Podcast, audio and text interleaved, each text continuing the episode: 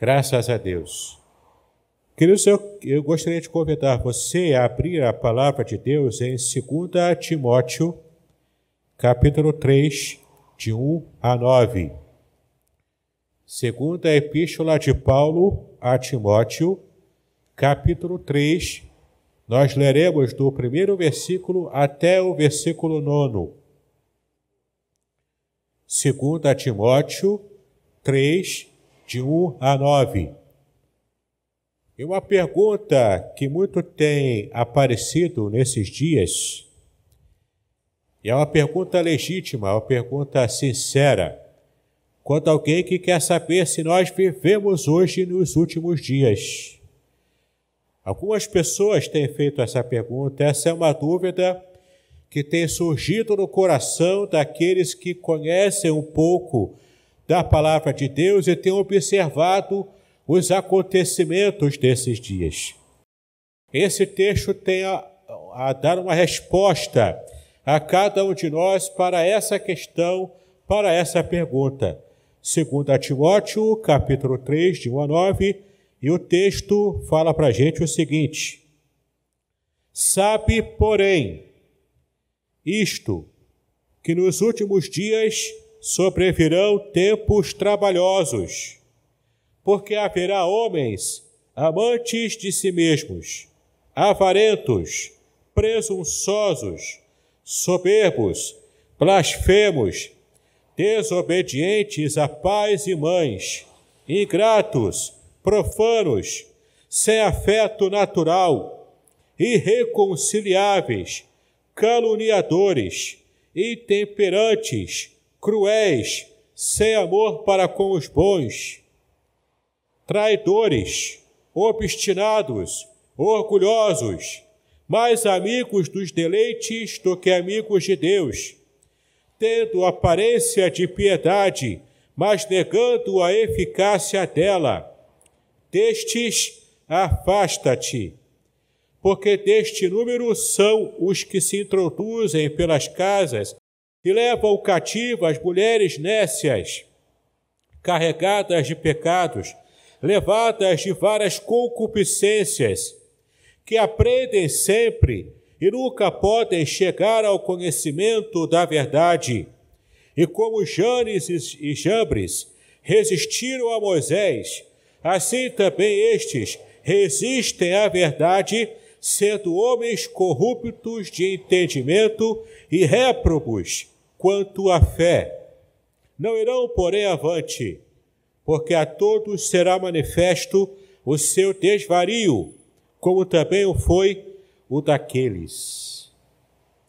Que o Senhor nos abençoe, meus amados, meu amado, minha amada, você que está comigo aqui presencialmente, você que está também nos acompanhando pela internet, em nosso canal do YouTube, nós estamos percebendo que vivemos dias diferentes, muito diferentes daqueles dias que estávamos acostumados a viver. Líderes cristãos, inclusive, já têm se levantado e dizendo que vivemos dias hoje em que está terminando essa era do cristianismo fácil. Do cristianismo em que você vem para a igreja, bota uma roupa bonita, se perfuma, e você participa de todo o culto e volta para casa, tudo tranquilo, tudo em paz, está tudo em perfeita ordem, e por mais que tenhamos uma dificuldade ou outra, mas nós podemos ter uma certa certeza de que o Senhor está nos abençoando e que quando chegarmos em casa após o culto, poderemos ter a nossa vida como deixamos lá, quando viemos para cá. Mas já está se aproximando dos dias, como por exemplo, houve aquele triste acontecimento lá na Europa, daquela catedral que foi invadida e cristãos que estavam rezando numa igreja católica foram completamente mortos. Foram atacados e mortos por aqueles que atentaram contra a fé cristã daqueles que estavam ali. Vivemos dias em que há perseguição a evangélicos tanto quanto existiu ao longo da história da igreja. Nós muitas vezes achamos que estamos resguardados disso tudo, porque em nosso país existe liberdade religiosa. Podemos adorar ao Senhor, podemos estar aqui na igreja e as coisas andam mais ou menos de acordo com aquilo que nós planejamos, com aquilo que nós estamos acostumados. E na verdade, muitas vezes nós não nos apercebemos que existem cristãos que são mortos todos os dias em países onde não há tolerância para a fé cristã. Países que até mesmo falam de tolerância, mas falam da boca para fora. Porque ainda hoje existem campos de concentração e alguns cristãos são jogados nesses lugares, são torturados e são mortos simplesmente porque são cristãos. E o texto diz que chegará dias em que simplesmente teríamos tempos trabalhosos então essa pergunta é legítima. Será que estamos vivendo esse tempo? Será que hoje, em 2020, enfrentando pandemia, enfrentando tantos acontecimentos que se, se é, é, praticamente se enroscam uns nos outros, e cada acontecimento mais é, estapafúrdio, me perdoe a expressão, mas mais estapafúrdio do que o outro. Praticamente, se você de manhã ouviu uma notícia, à tarde ela já está completamente defasada, você já precisa se atualizar. E a gente está vivendo esses dias percebendo que tudo passa correndo mais do que o normal. Ainda ontem estávamos vivendo o início do ano, o carnaval, já estamos em novembro, daqui a pouco dezembro, o fim do ano. 2020 já está terminando. E quando a gente percebe aqui o que Paulo quis dizer com os últimos dias, a gente começa a imaginar o que vem pela frente. Será que nós passaremos por 2020? Ou será que Jesus Cristo voltará antes desse ano terminar? Será que nós veremos a aurora de 2021? Em Mateus capítulo 24, do versículo 32 ao versículo 35, Jesus falando sobre o final dos tempos, sobre o seu retorno, sobre a sua segunda vinda, Naqueles dias que antecedem esses tempos, o Senhor Jesus disse, Mateus 24, de 32 a 35, ele disse: Aprendei, pois, esta parábola. Ele conta uma parábola, a parábola da figueira. Aprendei, pois, esta parábola da figueira. Quando já os seus ramos se tornam terros e brotam folhas, sabeis que está próximo o verão. Igualmente, quando virdes todas estas coisas, sabei que ele está próximo às portas. É verdade vos digo que não passará esta geração sem que todas estas coisas aconteçam. O céu e a terra passarão, mas as minhas palavras não hão de passar. E aqui Jesus está se referindo aos sinais que antecedem o fim.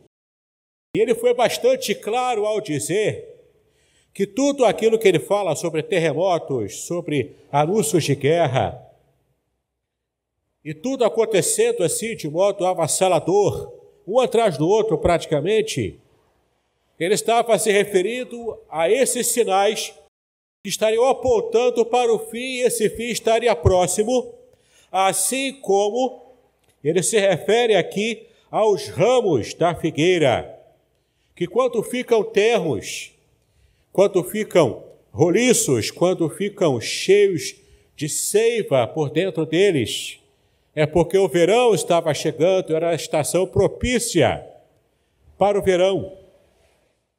Era a estação propícia para o florescer da figueira. Então percebemos os sinais quando observamos com atenção o que acontece ao nosso redor. Observamos quando virá a época aproximada da volta de Jesus, quando percebemos esses fatos que o Senhor Jesus esteve sublinhando quando ele fala sobre esses acontecimentos onde se aproxima o final dos tempos.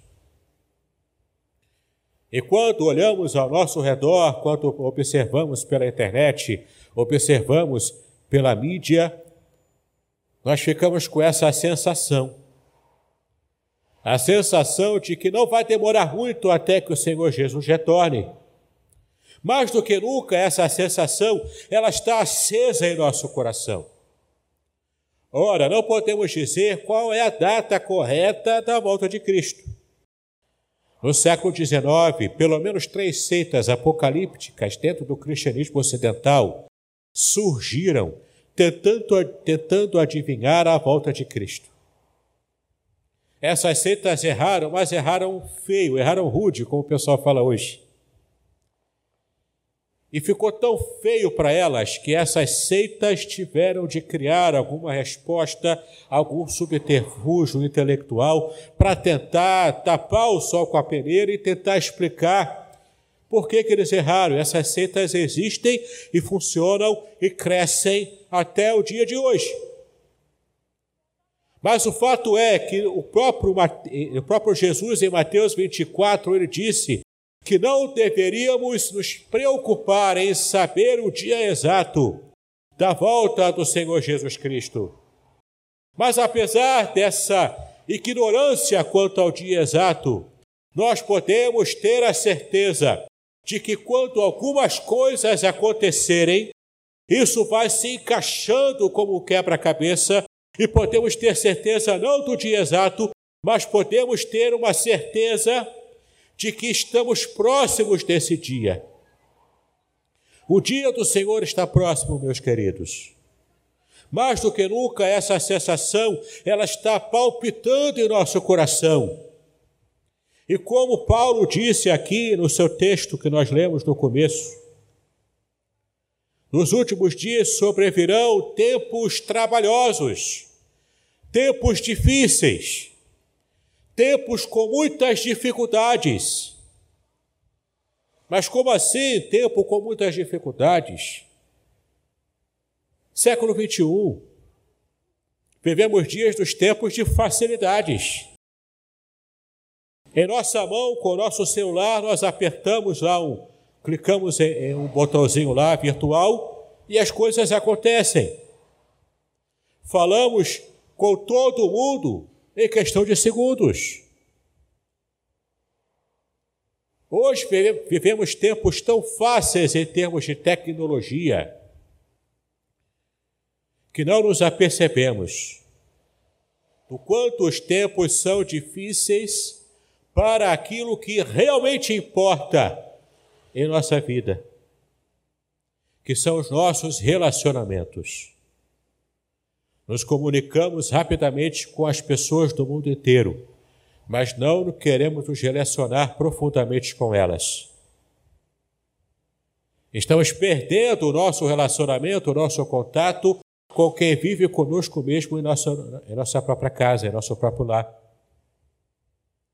Os dias são fáceis é por algum motivo, por algum, por algum ângulo, mas eles são difíceis por aqueles ângulos que realmente nos importam. E o texto que Paulo traz para nós fala justamente sobre isso. Quando Paulo fala que nos últimos dias viriam esses tempos trabalhosos, ele estava se referindo a esses últimos tempos que começou com a própria vinda de Cristo, a primeira vinda de Cristo aqui na terra, quando se inaugura de modo amplo e irrestrito a época da graça de Deus. Ora, a graça de Deus já era conhecida e experimentada desde o Antigo Testamento, mas em Cristo Jesus a ênfase está na graça. Em Cristo Jesus, a ênfase está nesse novo período de graça, de liberdade, de vida espiritual, como jamais o povo de Israel havia conhecido, havia visto. Porque Cristo concentra em si mesmo o cumprimento de todas as profecias que foram dadas com respeito ao Messias, com respeito àquele ungido do Senhor para trazer vida e vida eterna para a humanidade, para nos reconciliar de uma vez por todas com Deus. Então, o princípio do fim já foi iniciado em Cristo Jesus. Na época de Cristo Jesus. Os últimos tempos já começaram desde a época de Paulo no primeiro século. Dois mil e tantos anos, dois mil e poucos anos, na verdade, passaram depois dessa inauguração. E hoje ainda aguardamos a concretização completa, total, da vinda do Senhor Jesus Cristo. O reino de Deus que já foi inaugurado aqui na terra, nós aguardamos a sua plenitude. Através do reino milenial de Cristo e através também da nova realidade eterna que será instaurada e completamente estabelecida sobre aqueles que amam e servem o Senhor. Meus amados, muitas vezes nós achamos ou temos aquela perspectiva tacanha, carnal, de que Cristo está demorando, já são mais de dois mil anos, ele não vai voltar, não. Para que ficar ligado com o que acontece com Israel? Para que ficar ligado com o que acontece em toda a geopolítica mundial? Para que ficar prestando atenção nisso? Há mais de dois mil anos que o mundo espera a volta de Cristo e não voltou até agora.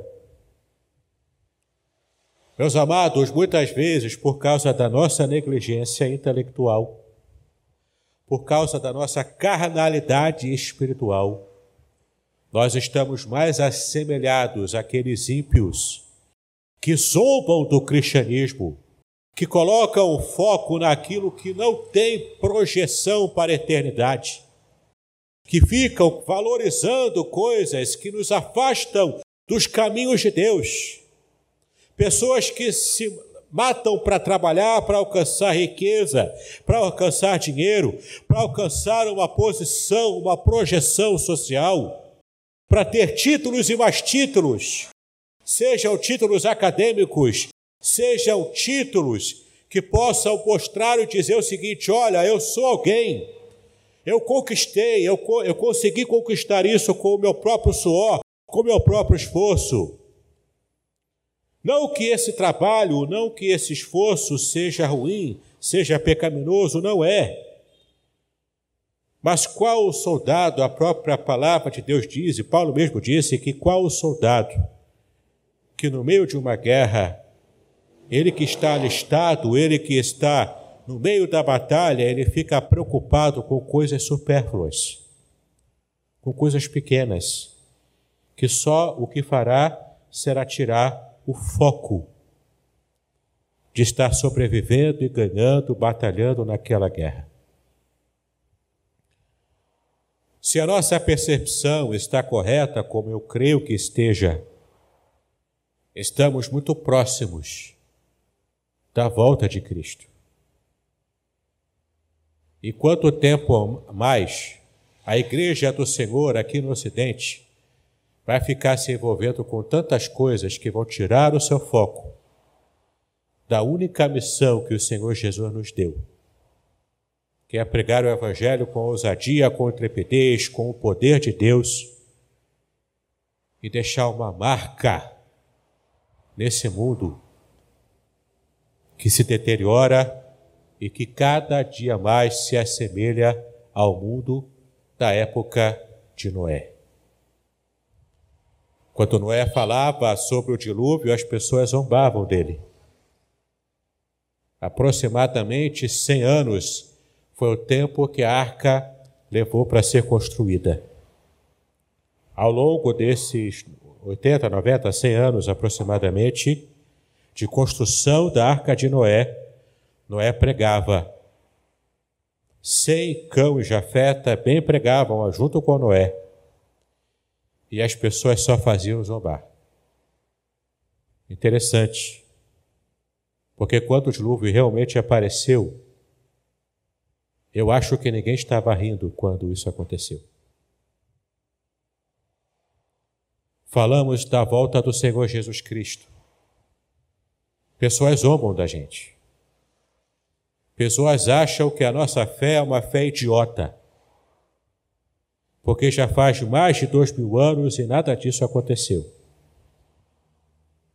Eu digo para você, meu irmão, minha irmã, não dê ouvidos a esse tipo de pensamento, a esse tipo de zombaria, porque mais vale agradarmos a Deus do que agradarmos aos homens. Ajuste o seu foco em nome de Jesus. Não deixe que os interesses variados dessa vida estejam nos afastando do foco principal, principalmente agora, em que temos essa percepção de que esta era já está chegando no seu fim. E quem sabe, nós somos a geração, quem sabe, uma hipótese, quem sabe nós somos a geração que testemunhará a volta do Senhor Jesus Cristo. Quer perceber se realmente faz parte ou não da nossa geração essa, esse entendimento de Paulo? Veja o que ele disse sobre as características dessas perturbações fora do comum que antecederiam os tempos finais da humanidade. Do versículo 2 até o versículo 5 de 2 Timóteo, capítulo 3. Porque haverá homens amantes de si mesmos. Temos aqui uma situação de egocentrismo as pessoas só pensam em si próprias. Farinha pouca, o meu pirão vem primeiro. As pessoas só pensam em, sua, em seu próprio umbigo. As pessoas só pensam primeiramente no seu próprio bem-estar. Na minha felicidade, custe o que custar, nem que eu tenha que pisar nos outros. Nem que aí que eu tenha que provocar a infelicidade no outro, mas o importante é eu ser feliz. Paulo chama isso de homens que amam a si mesmos, homens amantes de si mesmos, avarentos, presunçosos, aqueles que presumem algo sem de fato conhecerem, e pelas suas presunções, pelos seus preconceitos, vão julgando e tomando decisões ao longo da vida. Soberbos, blasfemos, desobedientes a pais e mães.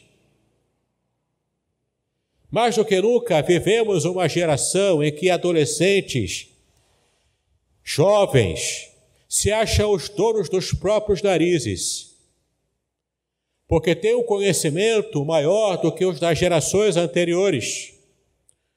Conhece muita coisa, mas não conhece sobre a vida.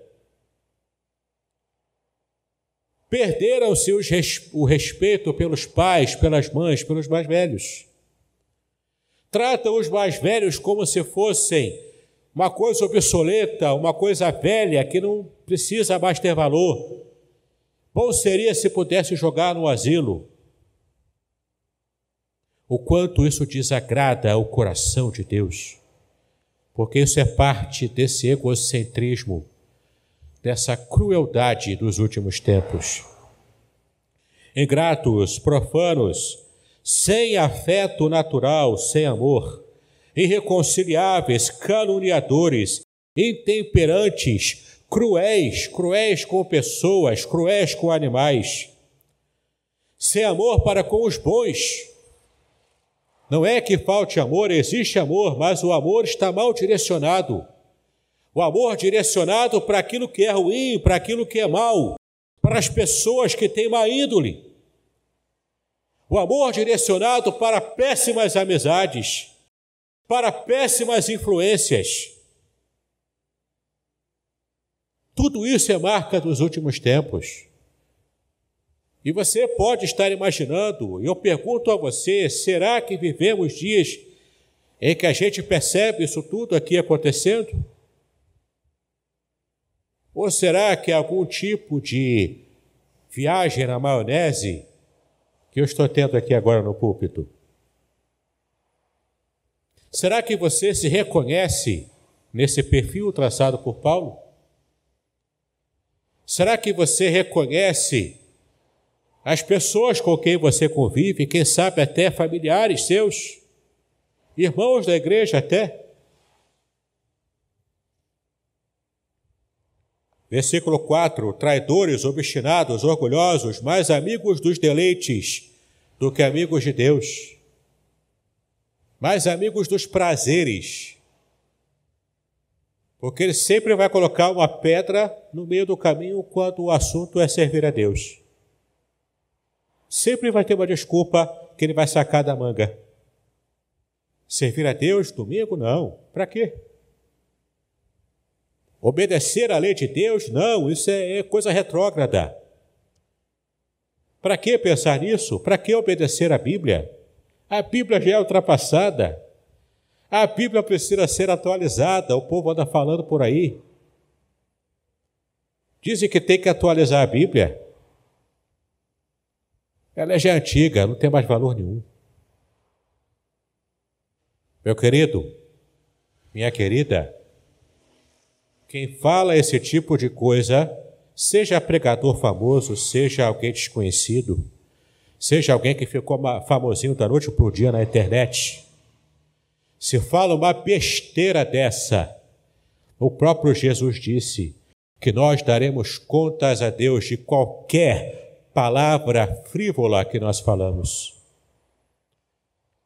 Principalmente se alguém que está formando opiniões. Ou você realmente acha de que não daremos contas daquilo que fazemos e falamos aqui na terra? Paulo dá uma orientação de como devemos tratar as pessoas que se dedicam ao mal, que se encaixam nesse perfil que ele acabou de traçar. No final do versículo 5, Paulo disse: Destes, afaste-se. E sabe o que é mais interessante? Paulo não está falando aqui para um membro comum da igreja que não tem armas para poder se defender contra algo que possa contaminá-lo em sua fé. Paulo dá orientação para que nos afastemos de pessoas que se encaixam nesse perfil. E o destinatário para quem Paulo escreveu a sua carta era um pastor, o jovem pastor Timóteo, de uma igreja grande, abastada, que era a igreja de Éfeso. Timóteo, você é pastor, mas você não é super-homem. Se você percebe um tipo de pessoa, ou um grupo de pessoas que se encaixa nesse perfil, você também deve se afastar deles, porque eles podem contaminar inclusive a sua fé. Seja pastor, seja líder, seja um membro comum da igreja, temos que manter a nossa santidade, muito especialmente nesses dias em que vivemos, que possivelmente, só pela possibilidade aberta de ser a última geração dessa humanidade, só por estar aberta essa possibilidade, isso já nos traz um compromisso inadiável de que temos que ser jovens, homens, mulheres, que tenham um compromisso sério, um compromisso de testemunhar do amor de Deus para essa geração, sendo ela a última ou se ainda houver uma nova geração depois dela. Nós esperamos, nós esperançamos o Senhor Jesus Cristo. A volta de Cristo que deve mexer o nosso coração, nos encher de esperança, de glória, porque a nossa redenção se aproxima. Paulo, para a gente fechar aqui, Paulo termina dos versículos de 6 a 9. Ele fala, além disso tudo, além desse perfil terrível, que é o perfil que nós conseguimos espelhar e perceber em nossa própria geração atualmente, dos versículos 6 ao versículo 9, Paulo diz: Porque deste número são os que se introduzem pelas casas e levam cativas mulheres nécias carregadas de pecados levadas de várias concupiscências. Aqui ele se refere à promiscuidade.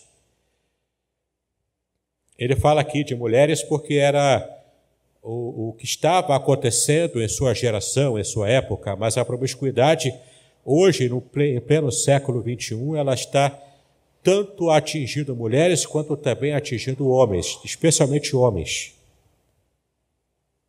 Com a pornografia que está muito fácil de você acessar, hoje pela internet, assistindo filmes, se você buscar, você acaba achando.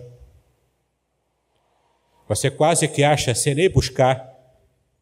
Você anda pelas ruas, passa por uma banca de jornal, você vai ter alguma foto inadequada ali. Então, Paulo se refere a esse tipo de sensualidade exagerada. E sobre essas mulheres da época dele, ele fala no versículo 7 que elas aprendem sempre e nunca podem chegar ao conhecimento da verdade. Buscam esse aprendizado porque querem ver novidades. Elas têm o coração, elas têm a mente frívola. Então elas querem conhecer, elas querem fofocar. Elas, elas queriam saber de tudo, mas jamais aprendiam, jamais evoluíam, jamais amadureciam na fé porque a sua intenção não era o amadurecimento, mas era o conhecimento pela mera curiosidade. No versículo 8: E como Janes e Jambres resistiram a Moisés, assim também estes, esses falsos mestres, que andam circulando nas casas das igrejas e, e tendo uma vida promíscua com essas mulheres de fácil entendimento, de fácil, de, de fácil vida. Esses falsos mestres que Paulo se refere aqui, assim como os magos, assim como Janes e Jambres, que fizeram uma, fizeram uma rebelião contra Moisés lá no, no deserto, após a sua libertação do Egito. Assim como Janes e Jambres resistiram a Moisés, assim também estes, esses falsos mestres, resistem à verdade, sendo homens corruptos de entendimento e réprobos quanto à fé, reprováveis quanto à fé. O que isso quer dizer para a gente? Que esses falsos mestres estavam acampados no meio da igreja. Esses homens corruptos, com vida promíscua, dedicados à heresia, dedicados à propagação daquilo que é anticristão, estavam plantados no meio da igreja. Era um joio no meio do trigo. E Paulo aqui está dando nomes aos bois. Ele está aqui identificando essas pessoas. E por serem corruptos de entendimento e reprováveis quanto à sua fé, Paulo fecha esse trecho no versículo 9. Não irão, porém, avante, porque a todos será manifesto o seu desvario, a sua loucura. Toda a sua loucura ela será revelada, toda, to, toda a sua visão distorcida da vida, da palavra, do mundo, isso virá à tona, será revelado. Como também foi o desvario revelado de Janes e Jambres no passado. Queridos, vivemos dias difíceis, porque a internet também tem contribuído, além para pregarmos o Evangelho e abençoar vidas, quando mal usada, ela também pode espalhar rapidamente uma doutrina errada, uma falsa doutrina, uma heresia de morte. Especialmente hoje, com esse tipo de pensamento, de blindagem que muitas pessoas têm, não toqueis no giro do Senhor, não julgueis para que não sejais julgados, cuidado com, com o que você fala, procura evangelizar em vez de falar mal dos outros.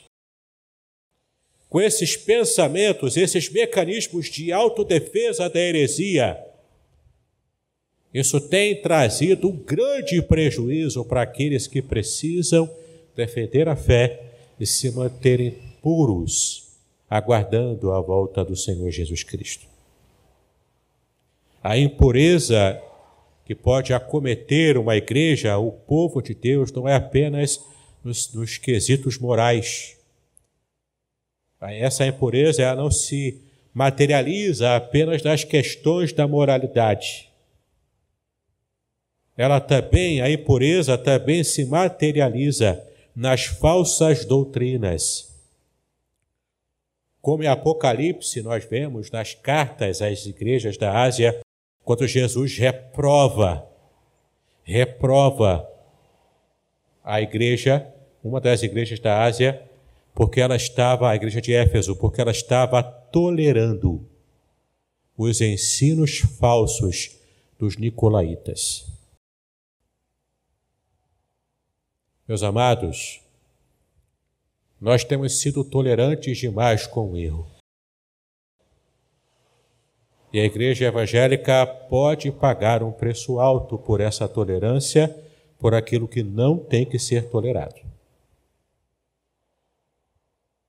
Se estamos realmente vivendo os últimos dias, como é a convicção que eu tenho no meu coração, se essa convicção for confirmada e for uma realidade, se as estações e os tempos nos permitem perceber isso,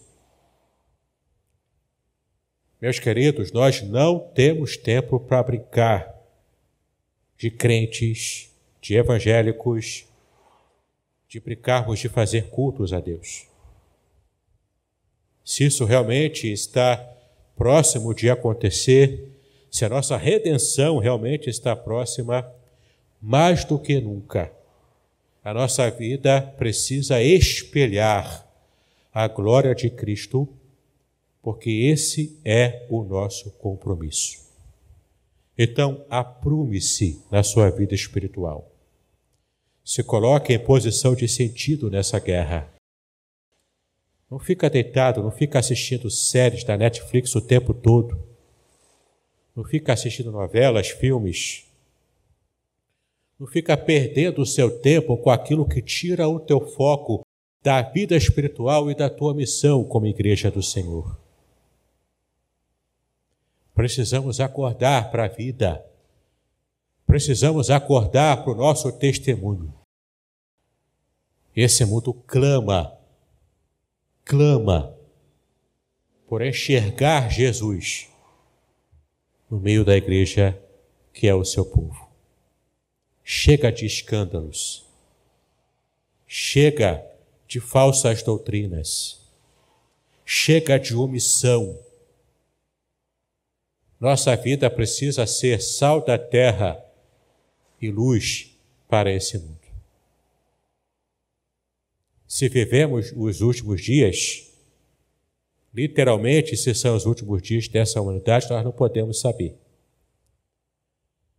Mas se vivemos esses dias finais, no sentido de ser os últimos dias ou a última época, a última geração, do que antecede o juízo final, desde a época de Paulo vivemos esse período. E querido, não brinque com aquilo que é sério em nome de Jesus Cristo. Que o Senhor possa nos abençoar, que o Senhor possa ter misericórdia de nós. e que haja despertamento para o povo de Deus. Que a gente possa realmente amar, servir ao Senhor Jesus Cristo. Que Deus nos abençoe em nome do Senhor Jesus.